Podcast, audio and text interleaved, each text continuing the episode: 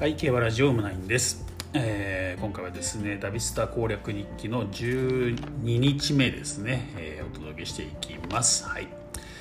えー今牧場はですね103年目に入りました、うん。ちょっとね、えー血統が行き詰まってきてですね新しい牝馬が欲しいなって話をちょっと昨日してたんですけどね、えー入れ替えていくって話をしてたんですけどちょっと今日牝馬を変えてませんっていうか売り売りに来ないんですよね全然ね。庭先で売りに来るの待ってるんですけど売りに来ないという状況になってますね、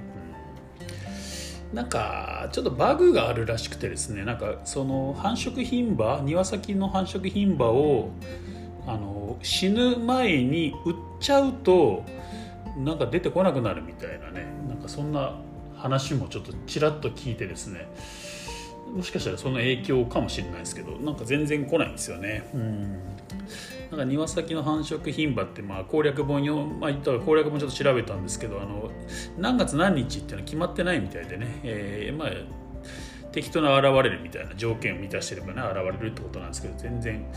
なんかこの12年現れた気配がないなっていう感じですかね。はい。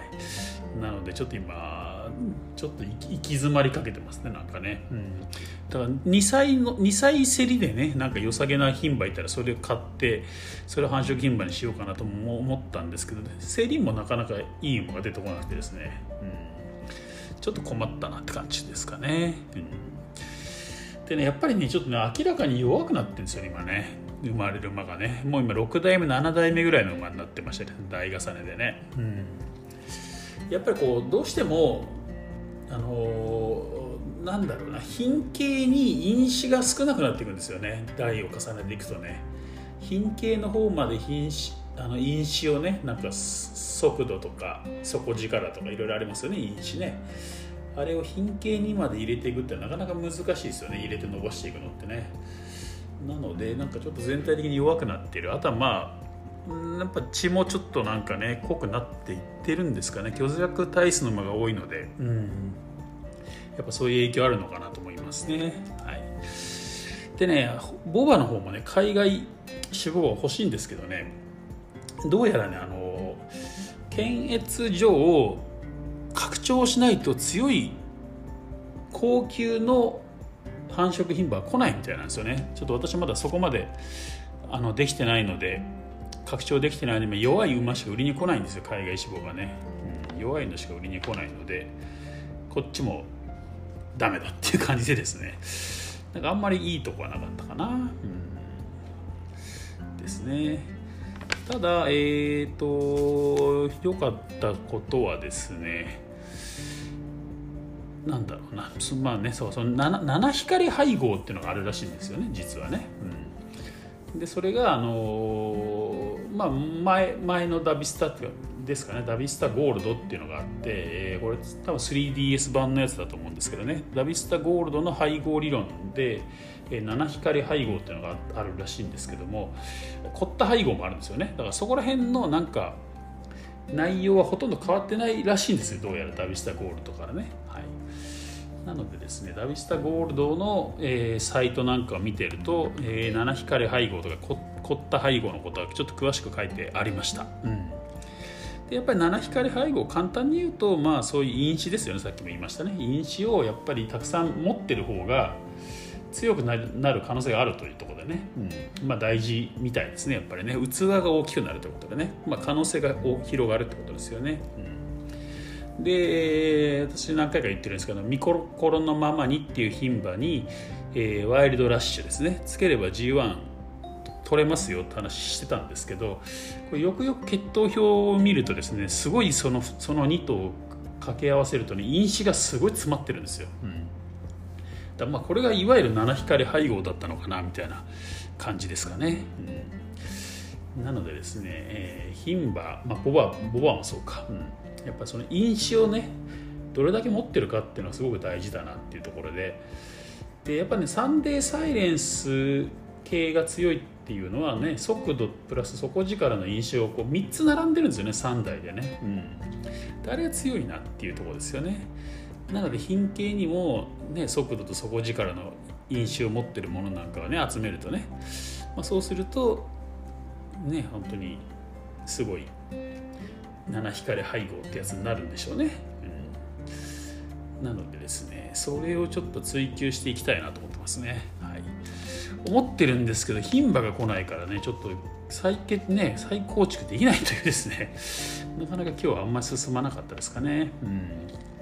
でも天皇賞春は初めて勝ちましたね。しかも牝馬で。昨日ちょっと話したかもしれないですけどね。なんかそう3歳3歳の宝塚記念の2着になった馬がいたっていう話したかもしれないですけどその馬がねなんか5歳春かな？うん。なんかぼちぼちやってて5歳春いきなり天皇賞春出て優勝してしまったというですね、まあ、そんなことも起きました。はい。まあ、そんな感じでね、まあ、強い馬もぼちぼちは出るんですけど全体的なレベルが下がってる感じがするんでこれはやっぱ大重ねの夜、まあ、プラスの面というよりは弊害の方なんですかね、うん、強弱体質の馬が多いし。なんか、うん、やっぱスピードコメントとかスタミナコメントが出る確率はだいぶ差が減ったなっていう感じはしてます。まあ、飲酒が減ってるんでしょうね、多分ね、飲酒飲酒がね。な感じでですね、ちょっとなんとか品形を、やっぱこうなる前にやっぱり品形っていうのはね途絶える前に別の品形もちょっと用意しといた方がいいんだろうなっていうのが今回かな。あとは思い切って一回全部馬ね全部一回もう引退させてしまってねとにかく年数進めて牝馬来るの待つっていう方法もありますけどね。まあもうちょっともう12年やってこないようだったらちょっと一回全部いる今ね全て引退させてちょっとそれやそっちに進もうかななんて思ってます。ということでねちょっと今日はあんまり進まない一日でした、はい。まあ、今日はねあの昼間にねあの阪神ジュベナイルフィリーズのねレース解雇の音声なんかもね撮ってましたんでね。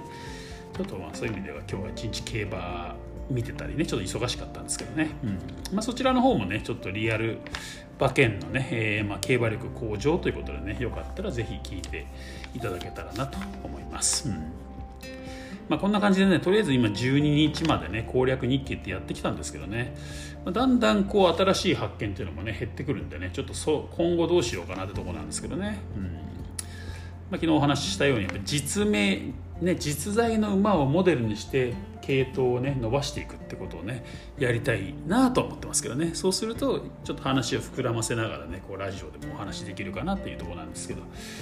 まあなんせ出てこないんですよ。売りに来ないんで。ねだまあまあそう進めるしかないんだろうねやっぱ年数をね。ちょっとねラジオでもねいろんなこと話していきたいと思いますんでね。ちょっと今日も進みませんでしたみたいな感じでね面白くないですからね、まあ、せっかく今ねたくさんの方に聞いていただいてますんでね。うん。結構ね今私もねこれ続けてると楽しくなってきますんでね、えー、やっぱ聞いてる人がね多いとねどんどんどんどん、ね、もっとあれも話そうこれも話そうみたいな感じでねアイディアも出てきますんでね。はい。まあ、これちょっとね続けていきたいなと思ってますのでね是非今後ともねお付き合いのほどよろしくお願いいたします。ということでね今日はちょっと早い短いんですけどね、えー、12日目の攻略日記ね、まあ、七光配合どうやら七光配合が最強馬育成にはちょっと鍵を握ってるかもねっていうようなねまあ、そんな前振りで、えー、今日は終わりたいと思います、えー、本日は以上です。また次回お会いしましょう。